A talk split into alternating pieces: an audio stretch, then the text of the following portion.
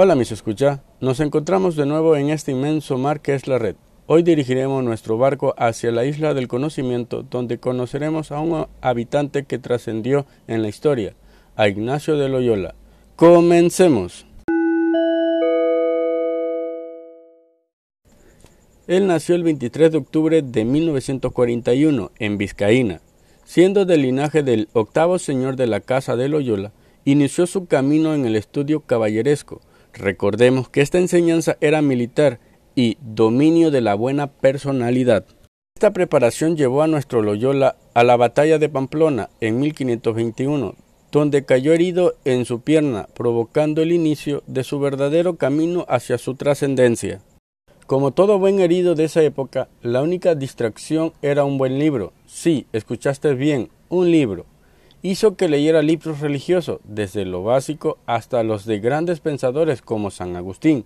Esto hizo despertar su fe católica y la convicción de buscar la santidad.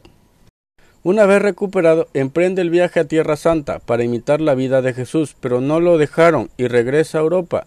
Esto no lo derrumba y estudia en Barcelona, donde elabora sus ejercicios espirituales, que son una guía para limpiar el cuerpo de la maldad.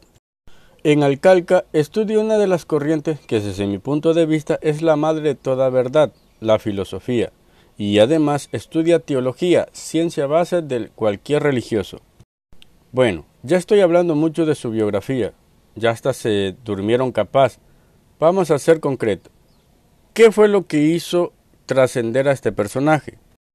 Bueno, pues la sencilla razón de que es el fundador de la Compañía de Jesús, mejor conocido como los jesuitas.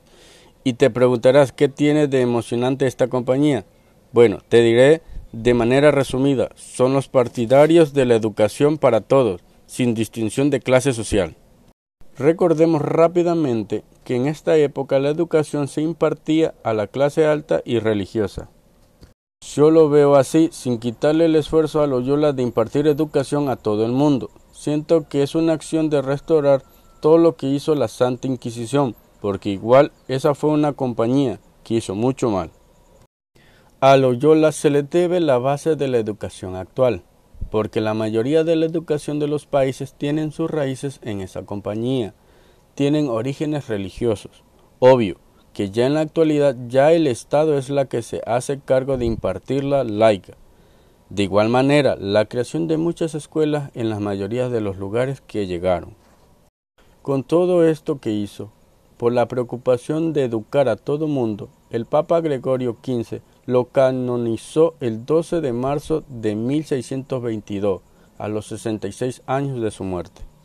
Desde mi opinión, esta compañía logró sacar a muchos del alfabetismo, contribuyó al despertar de la gente y a buscar la verdad, citando a Jesús la verdad os hará libre. Ya analizando a varios santos y pensadores, todos indican que la verdad es el bien, y nosotros sabemos que la verdad es un conocimiento adquirido. Puedo argumentar que esto era lo que buscaba Loyola, que todo mundo pudiera acceder a la verdad, ya que Dios mismo es un ser con verdades, y si no accedemos a la verdad no tendríamos acercamiento a Él. Reitero, es mi opinión. Es hora de regresar al barco, mis escuchos, pues este viaje ha acabado.